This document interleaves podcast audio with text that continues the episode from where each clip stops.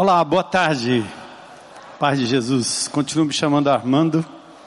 Oi. Que bom.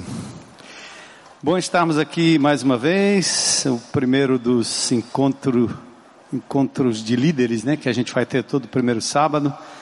E esse aqui a gente quer alinhar com vocês alguma coisa, algumas coisas importantes, principalmente naquilo que diz respeito ao nosso, o que a gente está chamando de movimento missional, que a gente chamava até sistema missional, né? Antigamente a palavra sistema não é muito legal. O movimento tem a ideia de que a gente está vindo num movimento que começou lá com Jesus e tem continuidade até os nossos dias. Antes gente entrar na temática, por assim dizer, só um pedido de oração é, para vocês. Nós temos estado e temos estado como igreja, como liderança, eu particularmente e mais alguns irmãos aqui envolvidos no, no centro, né, desse furacão que, que sobreveio sobre os centros socioeducativos. São essas casas onde os meninos cumprem pena, outros apenas passam 45 dias. O sistema está em ebulição no nosso estado, tanto que eu falei até no domingo sobre uma rebelião no Patativa do Assaré, que eu estive lá com o Tenente Coronel Plauto. Hoje pela manhã teve uma outra rebelião, eu estava indo para um compromisso e o Plauto me ligou dizendo que está tendo outra rebelião lá. Na mesma hora eu, eu liguei para o secretário também e trocamos figurinha, né? O secretário Josbertini da STDS. Ah, e vocês sabem que Fortaleza, num certo sentido, está sendo invadida ou sitiada por um poder paralelo muito forte, né? Ontem alguns outros ônibus depredados e eu acho que a partir de 9 horas da noite, mais ou menos, a população ficou sem ônibus, reclusas, presas, vamos dizer assim, nos terminais, né? E uma série de ataques também que fizeram a Sejus, a Secretaria de Justiça, é, a tiros, inclusive a Dave, esposa do Aristides, trabalha numa dessas unidades lá na Heracto Graça que foi é, atacada. E estava falando hoje de manhã com o secretário, dizendo para ele que eu duvidava de que os meninos do Patativa do Assaré cerraram as grades da prisão ou do lugar onde eles estão para poderem tentar a fuga. Para mim, o que está acontecendo é o que acontece nesse país em quase toda a repartição. As coisas são destruídas para que alguém vá lá e reconstrua e ganhe dinheiro. Os meninos são controlados por gangues de colarinho branco, políticos e gente de área muito importante fora da prisão. Esses meninos não quebram por acaso. Então, enquanto esse sistema não for expurgado de todo, e inclusive dessas ONGs que controlam isso para dar dinheiro para partido político, ou seja, isso tudo que vocês estão vendo acontecer em Brasília, no centro de poder da nossa capital, acontece aqui também, bem aqui, bem aqui pertinho. Então é uma, é uma máfia tão grande, é um negócio tão terrível, acabando com a nossa população, com a nossa paz. As crianças da comunidade são reféns de traficantes o Comando Vermelho, o PCC estão tomando conta da cidade, de verdade, tem algo acontecendo, há ligações muito claras em tudo isso. Então é uma coisa muito difícil. O que, que a igreja tem a ver com isso? Né? O que, que a gente tem, que a ver, tem a ver com isso? É que nós estamos nos centros socioeducativos com o Celebrando a Restauração já há mais de três anos. E nos presídios de Fortaleza também há mais de cinco anos. E o governo do estado, cujo secretário já respondendo a processos e o governo recebendo todo o holofote de instituições eh, internacionais, pediu desesperadamente que nós, como igreja, como fundação, pudéssemos assumir, se não todos, pelo menos um dos centros socioeducativos. Desafio enorme E é claro que eu não vou fazer isso, não são os pastores que vão fazer isso. Mas eles estão acreditando que a gente pode dar um direcionamento de, de honestidade, de dignidade ali nesse centro socioeducativo para ver se reverte esse quadro, como nós fizemos com as creches dessa comunidade. Eu não sei se vocês viram a postagem, né? A creche já com as criancinhas dormindo ali, né? A creche que não tinha comida para 60 crianças durante uma semana. Chegou tanta comida aqui depois que nós entramos, que a Eli, assim, o pessoal teve que mandar voltar porque era muita comida e comida de altíssima qualidade. Sabe, essa comida nunca chegou para essas crianças nesse nível. Bastou tirar o, o agente do mal, bastou a igreja de Jesus firmar um convênio de cuidar da creche e dizer que nós iríamos apontar o dedo para qualquer irregularidade se o poder público não atuasse. Acabou, quando acontece isso, as coisas começam a aparecer. Né? Aí a gente fica pensando assim, Deus, assim, o que, que nós temos a ver com isso? É porque a igreja de Jesus ainda é, e esta comunidade particularmente, um referencial de probidade, de integridade, de honestidade. Isso por causa da sua vida, por causa do seu empenho, do seu trabalho, das suas orações. O nosso posto de saúde aqui, que foi inaugurado, foi inaugurado no faz de conta. Então, um irmão em Cristo que trabalha lá, doutor Chagas, dentista, denunciou na rede social e logo em seguida um secretário da prefeitura me ligou rapidinho, dizendo: Pastor, o prefeito mandou eu, eu falar com o senhor, que ele vai dar um jeito, ele quer quer conversar com o senhor agora, a secretária quer conversar com o senhor, marque lá onde que o senhor quiser, no gabinete dela. Eu disse, eu não quero conversa com a secretária. Eu quero marcar com ela no posto, com a comunidade e com os com as pessoas que são designadas para trabalhar ali. Então a, a reunião está marcada para essa outra semana. Gente, o que é isso? O que é isso? O que, é que vai acontecer com o nosso país? O que está acontecendo? Então, tanto no domingo, eu acho que eu falei um pouco sobre isso, como na nossa reunião última, quando nós tivemos com alguns líderes lá na Praia do Futuro, nós falamos sobre a questão do domínio. Você acredita que Deus absolutamente reina sobre todas as coisas? Diz amém aí. Se Ele reina sobre todas as coisas, por que é que nós estamos vivendo o caos? A palavra de Deus diz que o reino do Senhor é um reino eterno, para sempre.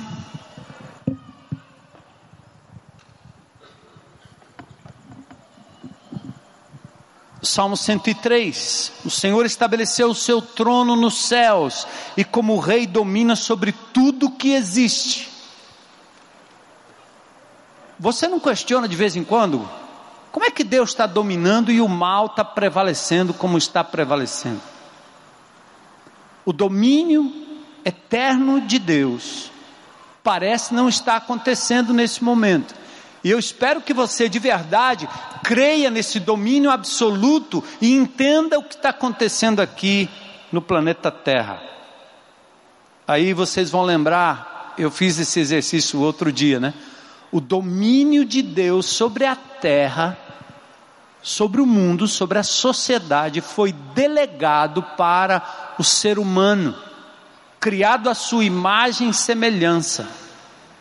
Deus diz ao homem: Eu lhe dou domínio sobre a coisa criada domínio sobre a natureza, domínio sobre a ecologia, domínio sobre as emoções, domínio sobre o seu próprio corpo, domínio sobre as suas relações. Eu estou lhe dando domínio. O Salmo de número 8 diz que o homem foi feito por um pouco de tempo menor do que os anjos. Mas ao homem, ao ser humano, foi dado glória, poder para reinar. Salmo de número 8. Acontece que tudo isso que foi dado lá em Gênesis no início, nós sabemos já outra história. O domínio eterno de Deus e absoluto foi delegado ao homem aqui na terra. E quando Deus delega, ele não invade, ele não entra. Por que, que Deus, tendo domínio sobre todas as coisas, Ele diz que se você pedir, Ele intervém? Porque Ele não entra. Quando Ele delega a responsabilidade, Ele delega a responsabilidade. Você já viu alguém que diz para você, faça tal coisa, e quando você chega lá, o cara já fez? Às vezes, por exemplo, a velocidade na minha casa é diferente, a minha esposa é muito rápida, eu sou muito devagar. Então, quando elas assim, bem, dá para você lavar a louça para mim? Digo, dá. Só que isso vai demorar uma hora, mais ou menos. Só que quando eu vou chegando na cozinha, porque eu antes passei ali para ver um negócio, o que aconteceu? A louça está lavada. Que legal! Mas ao mesmo tempo é meio frustrante, não é não? Você pediu, como é que você fez por mim? Tem mãe que faz isso para a criança, ele pede uma coisa para o filho, quando vai lá, fez até o dever do menino e da menina, porque não tem paciência para esperar e para ver a coisa delegada sendo realizada. Deus age dessa forma, só de forma perfeita. Ele entregou ao homem a delegação do cuidado da terra. Certo? Só o que, que aconteceu? Gênesis capítulo 3, nós temos a história muito clara. O domínio foi perdido e o domínio foi usurpado. O homem tinha uma coroa dada por Deus para controlar a raça humana, a terra e tudo e a si mesmo, mas de repente ele perde o domínio para o diabo, ele entrega o domínio para o inimigo de Deus. Por isso que a palavra de Deus diz: sabemos que somos de Deus e que o mundo inteiro está sob o poder do maligno. 1 João 5,19. É a Bíblia que diz isso, não sou eu. Então a explicação para tudo que está acontecendo hoje é que o homem, ao homem foi dado o domínio, mas o homem entregou o domínio ao diabo que foi usurpado e esse inimigo de Deus, inimigo das nossas almas, o cara que veio para matar, roubar e destruir, ele assumiu o controle. Por isso que Jesus disse aos judeus: Vocês têm por pai o diabo. Vocês são filhos do diabo, vocês não são filhos de Deus são criaturas de Deus sob o domínio do diabo. Por isso ele diz: vocês são filhos do diabo. João 8,44. Jesus diz: o príncipe desse mundo está aí. Então, peraí. E a absoluta soberania de Deus sobre todas as coisas ficou frustrada? Num certo sentido, sim. Ele queria que todos os homens fossem salvos. Por isso você vê declarações na Bíblia que você diz assim: mas Deus não queria que todos fossem salvos? Claro, Ele deu a todos o domínio.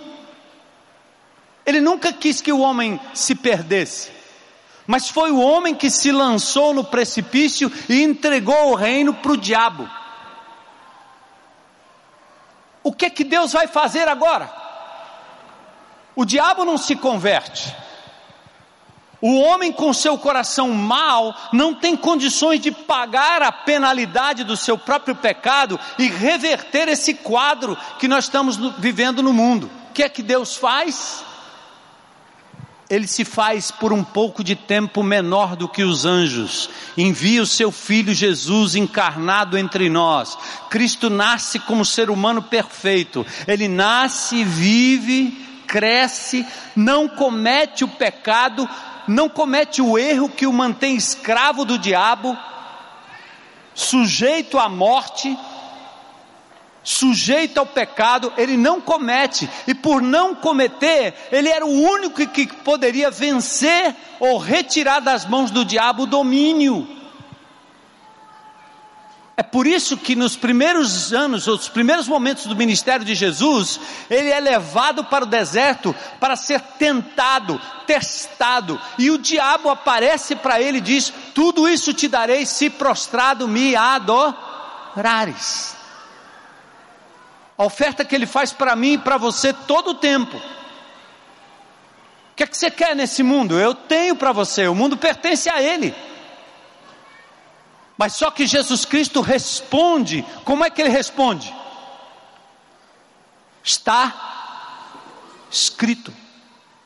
Está escrito. Está escrito. Ele responde como um homem normal,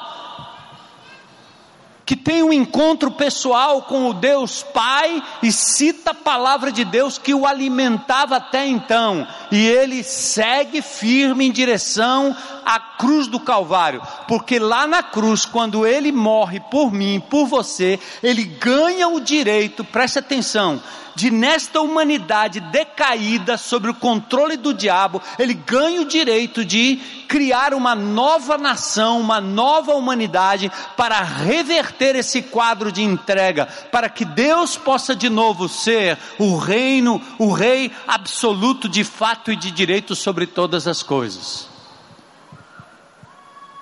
Você entende isso? Jesus ganhou o direito de conquistar o reino.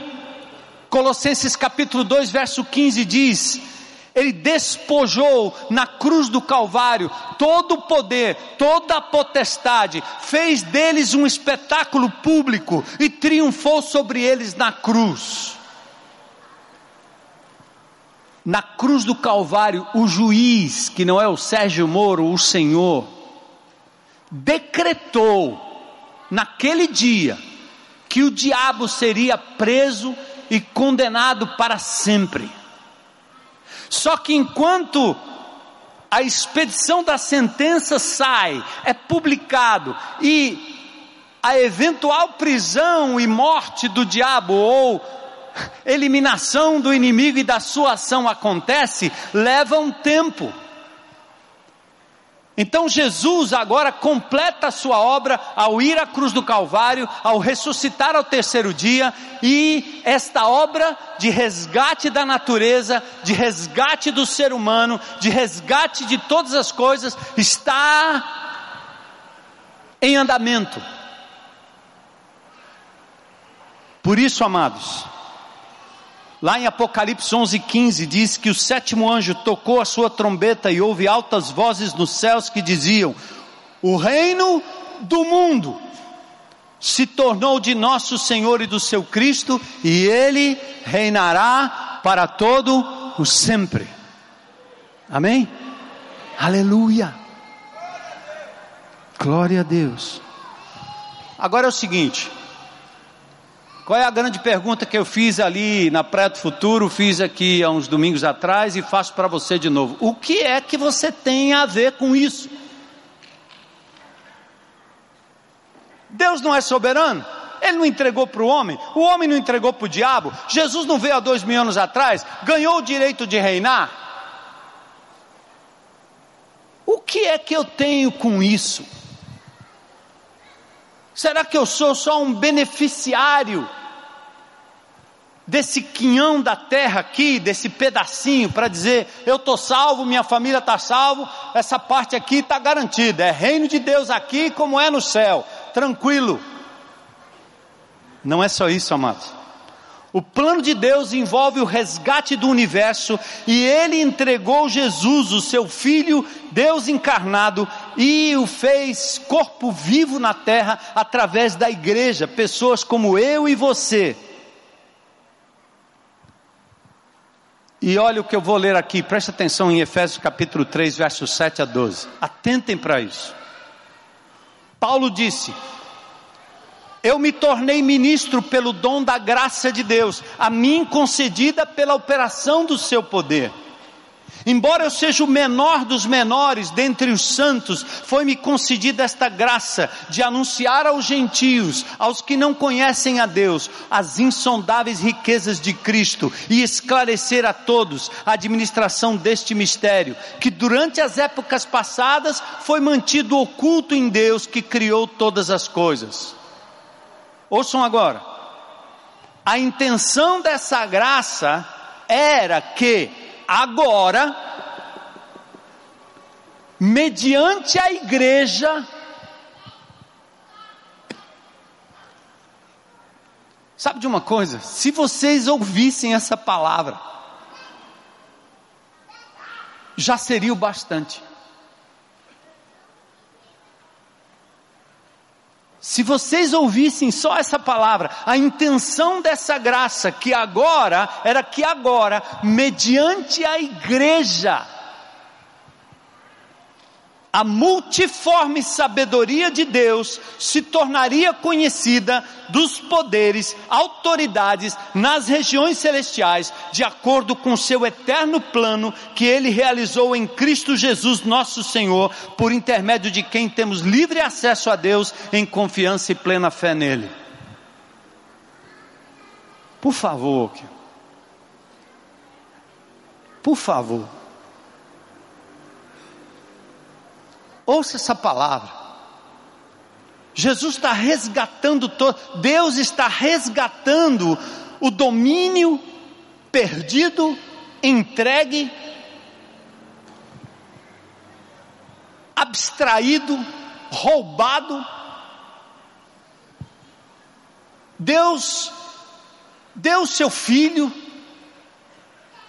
o fez padecer, sofreu com a sua morte, ele levou um, um peso, uma culpa que não era dele, era minha, era nossa, tudo para que ele pudesse ascender aos céus e de lá enviar o Espírito Santo para juntar pessoas como nós e instituir aqui na terra uma comunidade chamada igreja.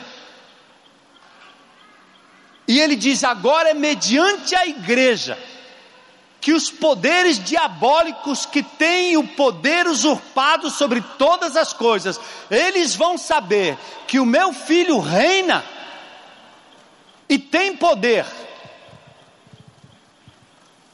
mas é através da. É através de quem, gente? Ainda você ouve essa palavra maldita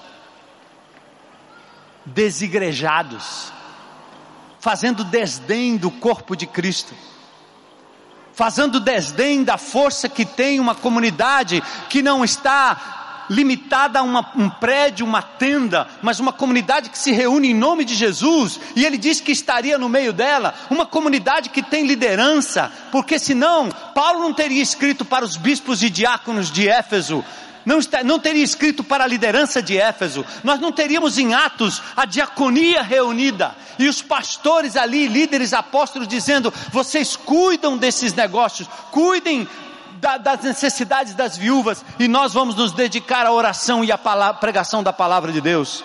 Como é que se joga isso no lixo? A troco de quê? Porque eu não gostei da cara do pastor, porque eu não combino com ele, porque eu não concordo com ele. Comigo, com o homem, sua perspectiva de cristianismo, para aí, fica aí. Quando eu me converti logo cedo, um jovenzinho revolucionário, e via no meu pastor um homem simples, mas que mal saía do seu canto e do seu lugar. Eu dizia para minha esposa, amor, nós temos que fazer um grupo de, com as nossas vizinhas aqui na nossa casa. Essas mulheres que metiam a vassoura na minha cabeça, que me chamava de baiano doido, que fazia macumba no meu quintal, essas mulheres vão saber que Jesus entrou na minha vida. Mas eu não dou um passo se o meu pastor não me abençoar. Porque eu estou submisso a uma autoridade humana instituída por Deus, através da qual Ele, Ele cuida da minha vida, vela a minha vida, me coloca sobre o guarda-chuva de autoridade pastoral. Eu não vou se não for delegado pela igreja de Jesus. E nós começamos um grupo na nossa casa, ó, isso em 1900 e nada. E lá nós estudávamos a palavra de Deus, líamos a palavra de Deus, compartilhávamos a palavra de Deus. Eu não conhecia o mapa naquela época, mas eu me lembro aquelas mulheres macumbeiras falando de textos bíblicos porque elas estavam encontrando Jesus. Houve conversões ali, até que Deus me levou para um bairro onde não tinha nada, um lugar terrível. E nós no meio da rua pregando a palavra de Deus sob a delegação da igreja de Jesus. Sabe por quê? Porque não existe resgate fora da igreja do Senhor. Então, eu estou falando aqui a líderes e dizendo para vocês que isso não, não, não, não sai um milímetro de tudo aquilo que eu creio desde que me, me converti e desde que, estudando a palavra de Deus, aprendendo da palavra de Deus, nós não, não mudamos um milímetro daquilo que nós cremos. O domínio que está nas mãos do diabo será retomado pela igreja. É por isso que o poder público desta cidade, um governo petista, indivíduos que são focados nos direitos humanos e que acham que os crentes são retrógrados, que os crentes menosprezam a mulher, que são é, homofóbicos até o talo. Esses indivíduos estão olhando para nós e assim: eu estou enxergando uma coisa nessa comunidade que chama-se integridade. É coisa rara, eu não vejo encanto nenhum. Os mesmos que criticariam o Evangelho em qualquer instância são os mesmos que estão dizendo: ninguém tem o amor que esse povo tem. Qual é a resposta? De onde vem esse amor? Jesus. É a igreja de Jesus caminhando, gente. Então nós não precisamos ficar aqui agora, quando você diz assim: o que é que eu tenho com isso? Talvez a pergunta seja: qual é o seu plano? Você veio fazer o que aqui nesse mundo? Qual é o seu alvo? É fazer filho, é trabalhar. Eu, eu, disse isso a semana passada, não quero ser repetitivo, mas amados, presta atenção: Jesus é o nosso modelo, não é? Não? Ele não é o nosso mestre? Um segue em Lula, outro segue em Che Guevara. Karl Marx. Outros seguem até o Donald Trump, Obama. Nós seguimos a Cristo. Nós somos discípulos e seguidores de Jesus Cristo. E porque nós somos discípulos e seguidores de Jesus Cristo, nós amamos o seu corpo, a sua igreja. Amém? Qual é o nosso papel? Se ele é o nosso mestre, nós não podemos ter um papel diferente dele. Ele deu a missão dele muito clara. Lucas 19, 10. Eu vim buscar e salvar o que se havia perdido. Gente, nós estamos agora atualmente numa tensão que para mim ela é natural, porque as pessoas têm direito de terem dúvidas. A tensão é natural porque as pessoas naturalmente elas gostam da sua zona de conforto. Nós nos acomodamos às coisas como nos acomodamos a um sapato, a uma calça que veste bem durante anos. Eu que o diga. Até furar, esse vai ser o tênis. E como é bom. Então eu não, eu não censuro as pessoas por quererem viver um cristianismo cujo objetivo e alvo maior difere do objetivo do nosso Senhor Jesus Cristo em algumas áreas. Ou pelo menos na tônica principal do que nós estamos fazendo aqui. Jesus disse: Eu vim dar a minha vida em resgate de muitos. Os discípulos estão preocupados que Jesus tenha comunhão com o pai, a mãe e a irmã que estão chegando aqui. E aí ele diz: Quem é minha mãe? Quem é meu irmão? Quem é minha irmã? Ele diz: Aquele que faz a vontade do do Pai que está no céu. Ele mostra a prioridade. Eu amo minha família. Nem minhas filhas, nem meus netos, nem meus genros, nem minha esposa, ninguém, ninguém tomará o lugar do meu Senhor e Salvador Jesus Cristo. Se a minha missão enquanto pai, enquanto marido, enquanto avô é amar, é prover, é dar tudo que um homem responsável pode dar dentro de uma casa, isso não é mais importante do que a missão que eu tenho de tornar tudo isso que Deus tem me dado em instrumento para o cumprimento da missão. Eu vim buscar e salvar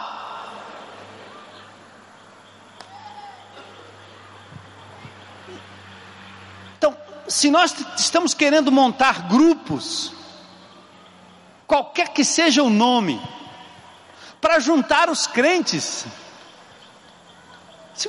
qual é o sentido disso? Aí você diz assim: ah, é porque a gente tem que cuidar uns dos outros. Claro. Como é que eu cuido uns dos outros? Como é que nós cuidamos uns dos outros? Primeiro nós temos que cuidar de de nós mesmos. E aqui eu quero revelar uma coisa para vocês que não é revelação, está na Bíblia. Eu falo revelação, está na Bíblia, não estou revelando nada.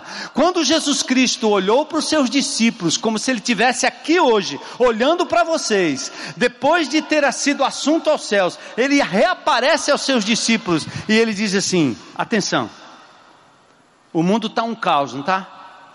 O Brasil está indo para o buraco. Nós não sabemos o que vai acontecer em Brasília.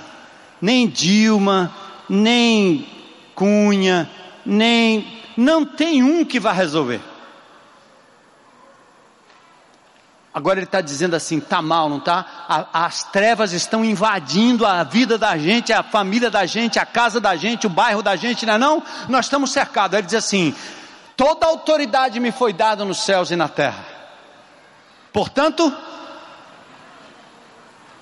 Vão, meus filhos. Façam o que? Discípulos de todas as etnias. Faz o que com os discípulos? Batiza-os em nome do Pai, do Filho e do Espírito Santo. Ensina eles a guardar todas as coisas que eu vos tenho mandado. Diga para eles que é possível. E aí Jesus disse assim: E eu vou estar com vocês todos os dias até a consumação dos séculos. Agora atenção aí, meu amado. Jesus disse que estaria conosco de forma especial à medida que eu estivesse engajado na missão. Por isso que a solução dos meus problemas pessoais, a solução de problemas no nosso grupo, passa pelo encontro com esse Deus maravilhoso que é real o Deus que disse lá no Velho Testamento: Vocês me buscarão e me acharão quando vocês me buscarem de todo o vosso coração. Então, o nosso movimento missional, ele tem um parâmetro muito claro, ele define quem nós somos como igreja e por que nós estamos reunidos aqui, por que nós somos grupos. Gente, como é difícil, eu sei que é difícil. Eu tenho meu GR e meu GL. Estamos lutando para a implementação desses valores que são tão caros à nossa vida. Mas preste atenção: não existe valor maior do que levar as pessoas ao conhecimento do Senhor Jesus Cristo. A serem seguidores de uma pessoa, não de uma doutrina. De uma pessoa, não de uma teologia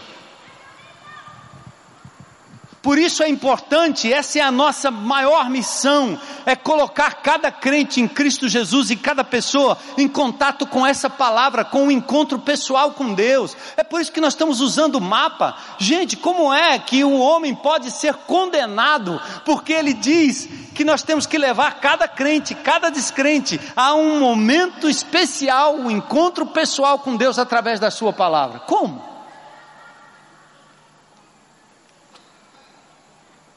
Mas eu vou ter que enfrentar com unhas e dentes, mas na força do Senhor, aqueles que querem fazer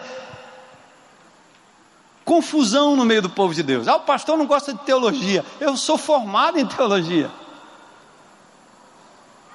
Ah, o pastor não gosta de doutrina. Como assim? Eu sou ligado à sã doutrina.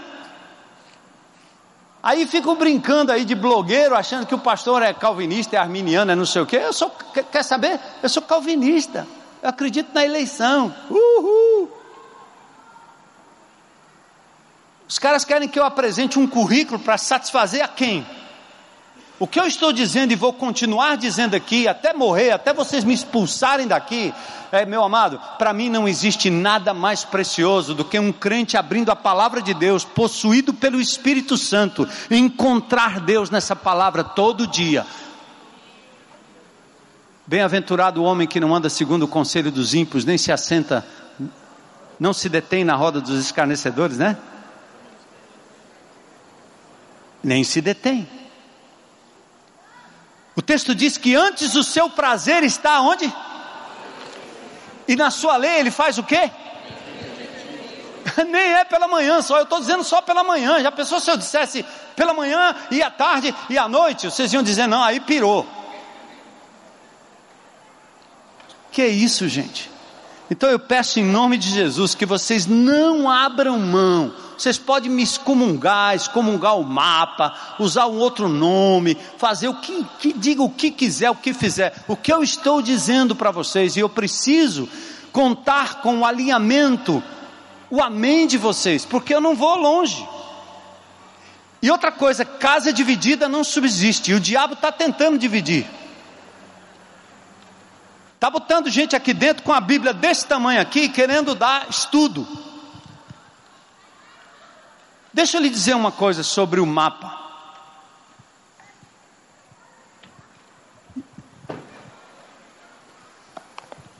Eu trouxe aqui dois livros.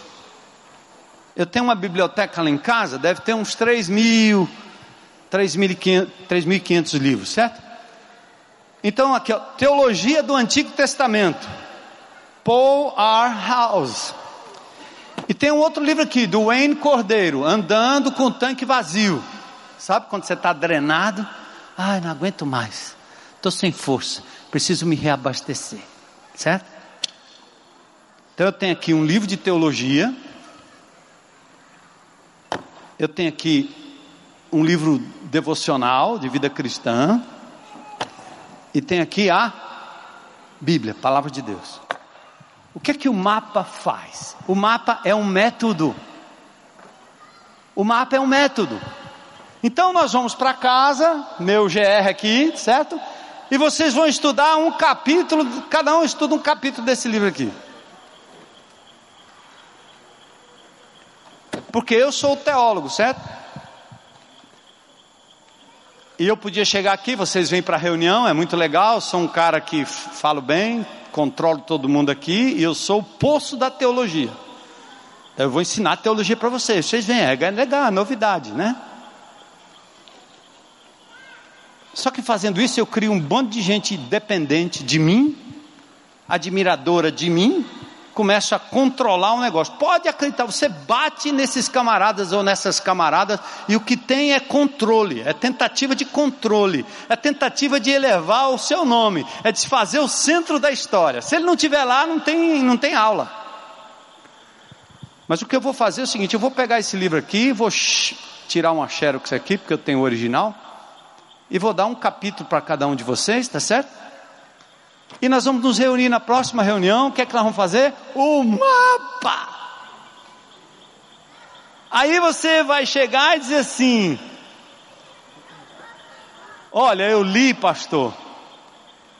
O Deus cuja palavra modela a história. O livro de Reis defende, talvez mais do que qualquer outra obra canônica, um compromisso de todo o coração ao Deus único que existe, cria, faz aliança e dá a terra. Aleluia.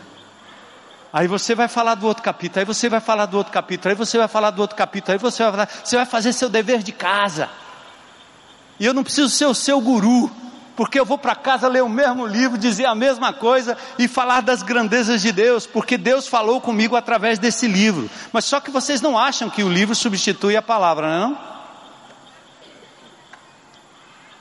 Porque não é no livro que eu encontro Deus. Onde é? Palavra. Aliás, eu preciso conhecer a palavra, porque senão eu engulo besteira que o homem escreveu no livro. É ou não é? Como é que você vai discernir se o que está aqui é certo ou errado? Você vai ler um livro de Benihim. Sabe quem é Benihim? Alguém conhece Benihim aqui? Se alguém for fã, saia correndo aí, porque nós vamos armar uma fogueira já já. Só loucura, teologia maluca, doida. Esse neopentecostalismo desvairado, pode ver atrás, tem o seu Benihim lá. Já li umas três ou quatro obras dele, sei exatamente a teologia, blasfêmia, heresia pura. Mas tem crente que tem o Benihim na, cabeleira, na, na cabeceira, na cabeleira não, na cabeceira porque ele diz umas coisas que são legais, mas se você não conhecer o padrão, a palavra, como é que você vai discernir o que é errado?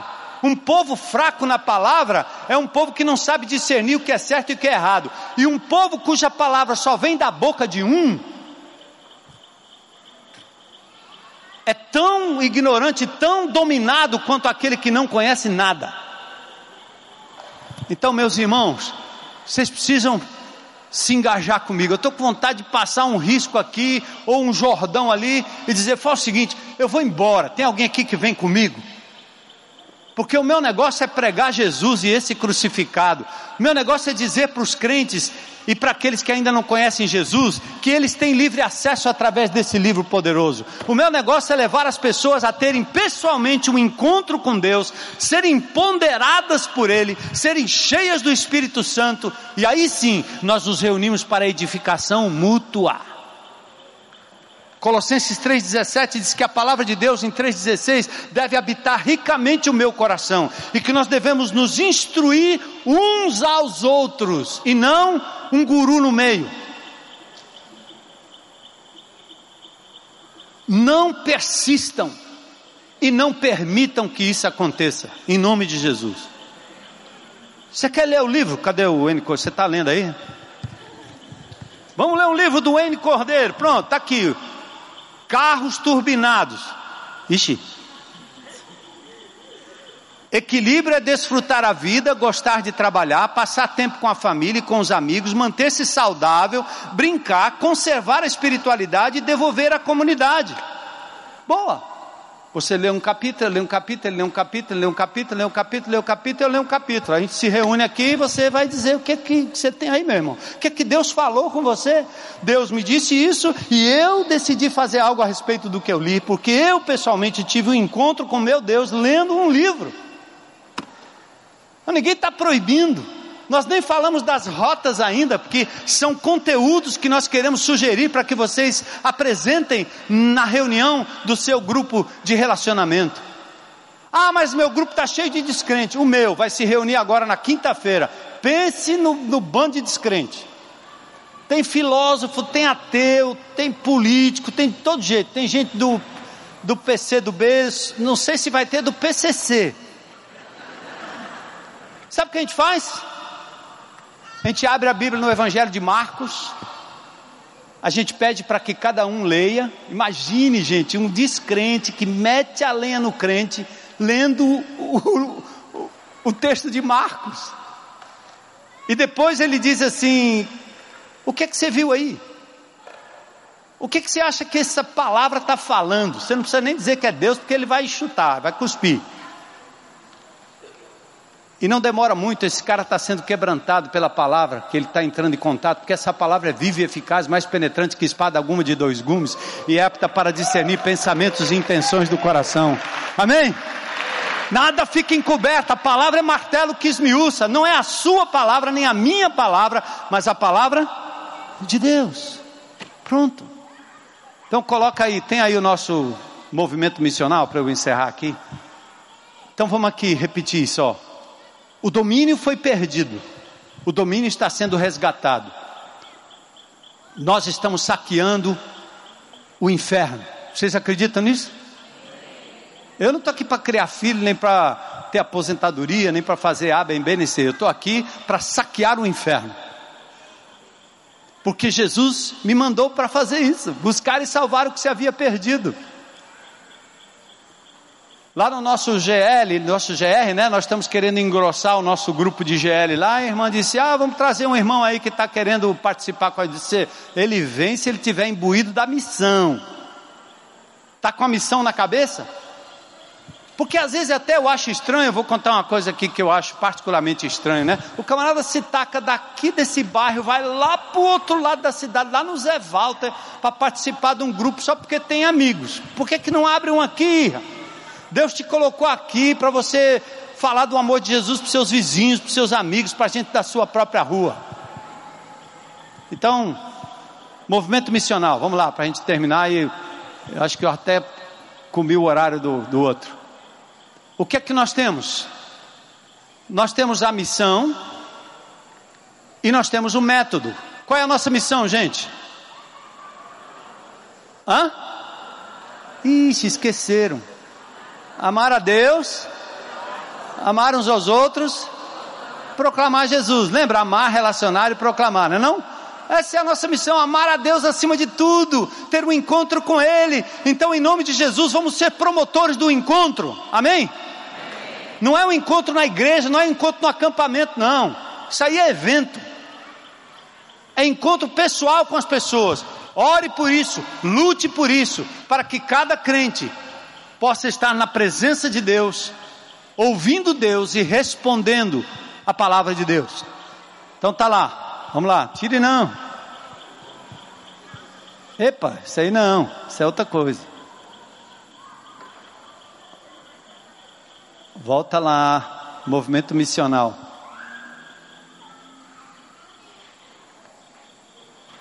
Pronto. Isso resume quem nós somos e o que nós fazemos. A missão, a igreja cristocêntrica, o mapa que Deus está dizendo que eu vou fazer a respeito.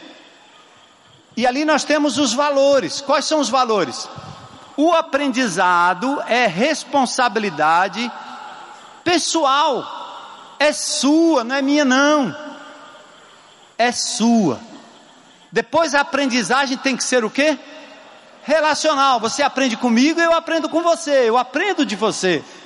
Por isso que o que Deus falou com você é muito importante. Paulo diz assim: quando vocês se reúnem, um tem salmo, outro tem doutrina, outro tem isso, outro tem aquilo. Cada um tem uma coisa, porque Deus fala diferentemente a cada um de nós. E por fim, quais são os nossos ambientes? GR, grupo de relacionamento, que não é reunião.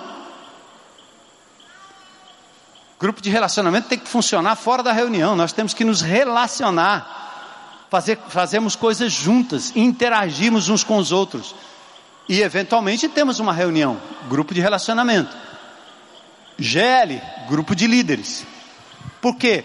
Quando eu tenho um GR aqui, eu separo esses três líderes para caminhar comigo e eu vou cuidar da vida desses camaradas e o conteúdo mais profundo vai passar pela vida deles, a fim de que eles possam, assim, no momento de partilha, no momento de mapa, ter uma palavra para direcionar aqui e acolá, sem ser o professor, único, exclusivo. Esse aí não vai sobreviver aqui no nosso meio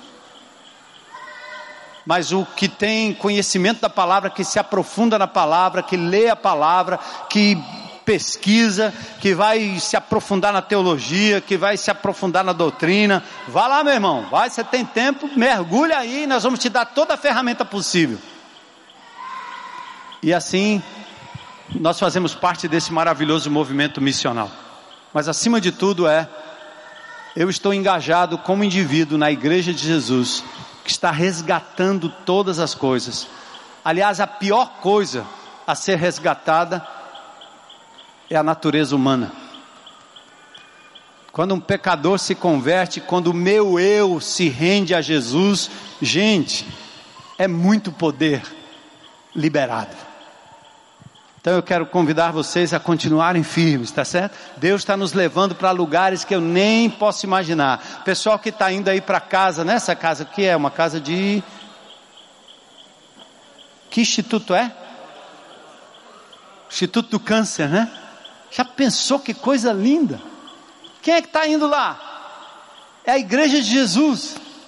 Porque é pela igreja que a multiforme sabedoria vai ser conhecida ali, das crianças, dos pais. É ali que vocês vão levar conforto, oração, poder de Deus para as crianças e para as famílias, servindo, amando. exercendo misericórdia. Eu queria orar para a gente então terminar esse momento aqui em nome de Jesus.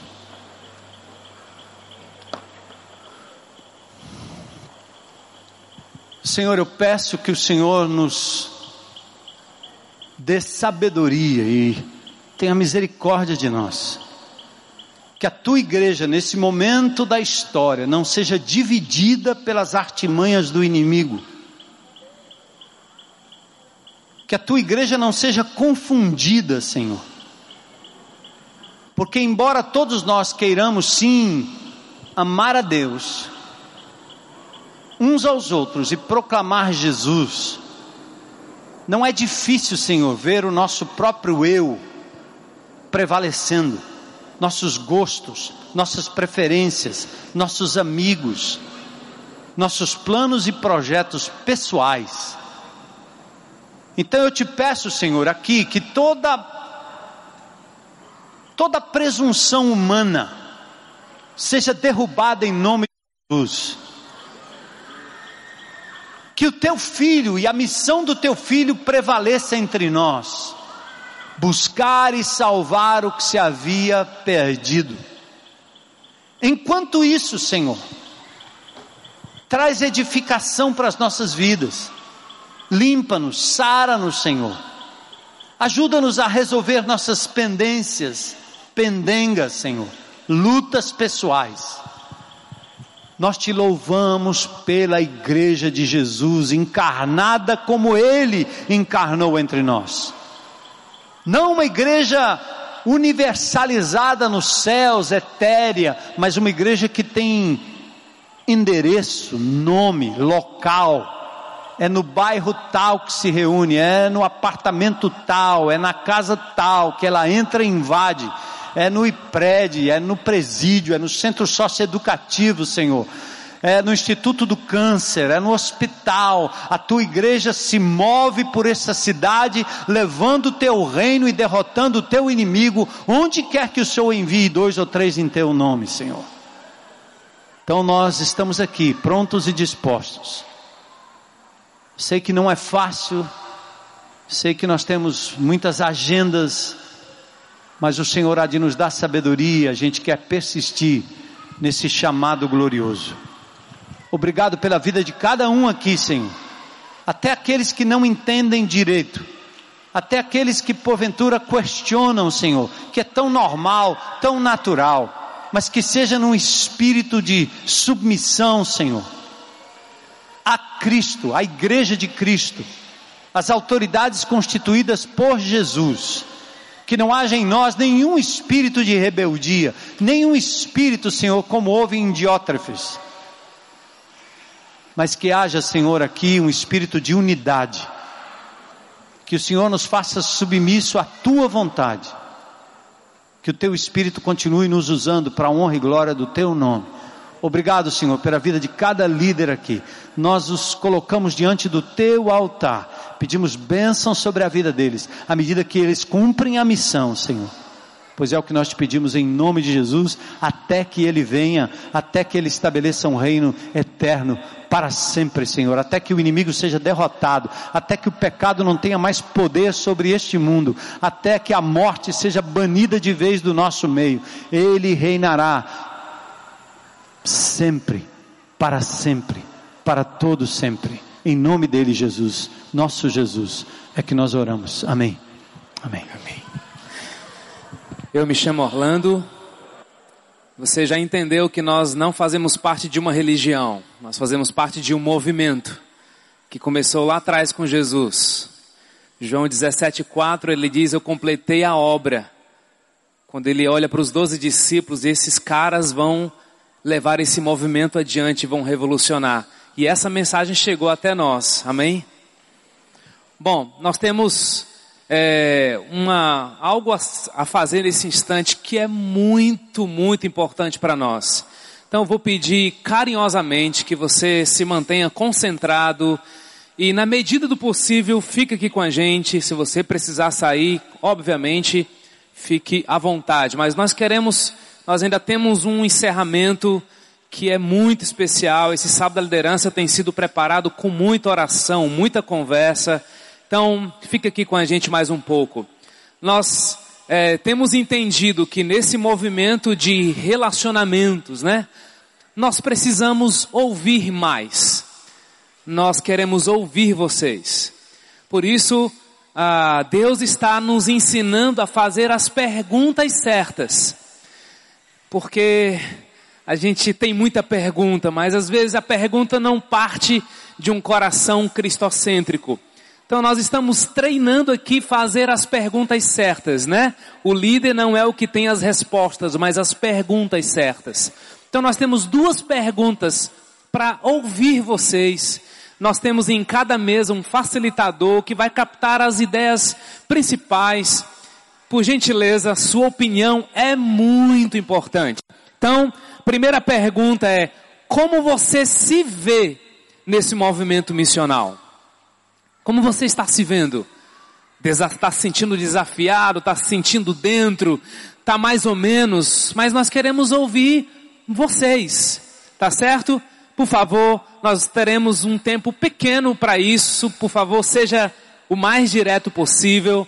Como você se vê nesse movimento? E a segunda pergunta é: qual a relevância, qual a importância do encontro diário com Deus na prática da nossa missão. Como você liga? Como para você é relevante? Tudo na primeira pessoa. Se possível, não fale do seu grupo, só fale de você. No próximo sábado da liderança, nós, nós daremos continuidade, ah, mas são essas duas perguntas. Como você se vê no movimento missional e como e qual é a relevância do encontro com Deus para a prática da missão? Por favor, senta aí no seu grupo.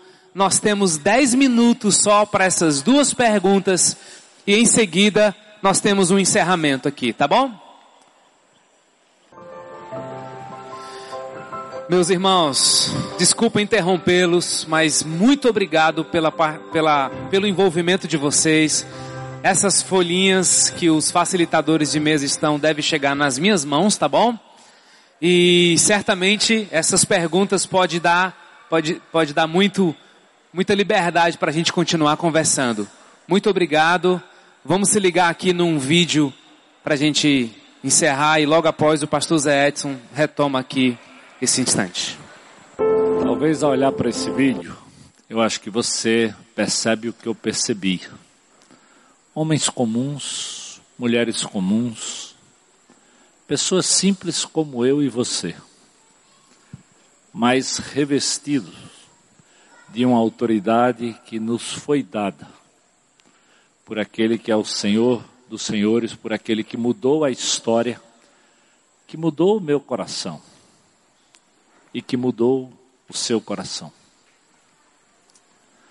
É por ele e para ele que nós abraçamos esse desafio de sermos, primeiro, uma pessoa um grupo missional. Buscar e salvar aquele que está perdido, aquele que carece do meu abraço, do teu abraço, da minha palavra e da tua palavra. E o que nós não podemos nos esquecer é que nós recebemos todos poder e autoridade que nos foi dada pelo Espírito que habita em nós. Então, muito obrigado porque você veio aqui para receber essa visão. E muito obrigado porque nós sabemos que, como igreja de Jesus, você está e vai continuar engajado de buscá-lo na Sua palavra, de deixar Ele falar contigo, para que você possa também abençoar, abrir a boca e abençoar e levar outros até o conhecimento de Jesus. Que Deus nos abençoe de forma pessoal e nos faça sair daqui desafiados, animados e prontos para invadir aquele lugar onde você está com essa mensagem poderosa da graça e do nome de Jesus. Vamos orar? Deus, muito obrigado por aquilo que nós recebemos nessa tarde e noite. Muito obrigado pelo desafio de que um dia nós fomos alcançados por esse amor que não merecíamos, ó Deus. Um homem simples, família humilde, Deus, mas que mudou a história do mundo, mas que mudou a minha vida, a minha história, Deus. Ajuda-me, Senhor, ajuda-nos também como grupo, como igreja, a inundarmos, a tocarmos os corações onde quer que nós estejamos, no mercado, no trânsito, no trabalho, na escola, Deus, na favela, onde o Senhor nos levar, nos leva como mensageiros desse amor, ó Deus.